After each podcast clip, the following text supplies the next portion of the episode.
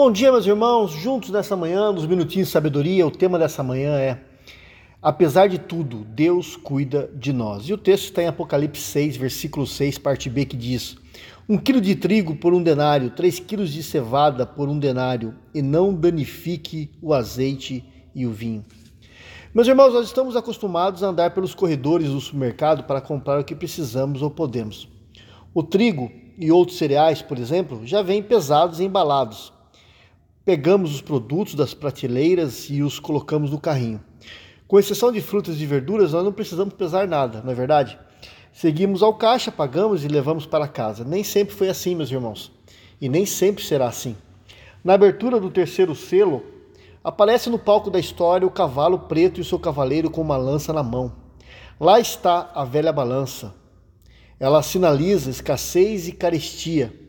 Vejamos, em condições normais, com um denário, compra-se, queridos irmãos, 10 quilos de trigo e 30 de cevada. Isso representa uma mudança radical com consequências praticamente inimagináveis. Pagar 10 vezes mais pelo mesmo produto, imagine? É o, e o que é pior, são produtos de primeira necessidade.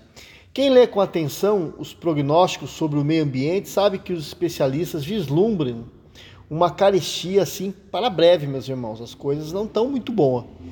A pergunta que arde na mente é: será que a vida se esvai no vazio? Estamos entregues ao acaso? Será um salve-se quem puder? Ou, é, ou que cada um se vire por si só? Cadê Deus? É uma pergunta. Absolutamente esse não é o caso, meus irmãos. Veja, não é só um dos quatro seres em torno do trono de Deus que fala. Do centro do trono de Deus fala outra voz, e a voz de Jesus exaltado no céu, como está em Apocalipse 5:6. E ele não só desencandeia o juízo de Deus, mas também lhe põe limites. Ou diz, olha, e não danifique o azeite e o vinho. O dano, queridos irmãos, não rola solto. O Senhor cuida dos seus. Que Deus nos abençoe. Pai, obrigado, Senhor, porque o Senhor cuida do teu povo no deserto, cuidou do teu povo no deserto, cuidas também de nós hoje, Senhor e nós queremos confiar em Ti, por isso ajuda-nos, ó Pai, a olharmos para o Senhor e vermos, ó Pai, é, todo o Seu cuidado, a Sua proteção nos dias de hoje. É o que eu peço, em nome de Jesus. Amém.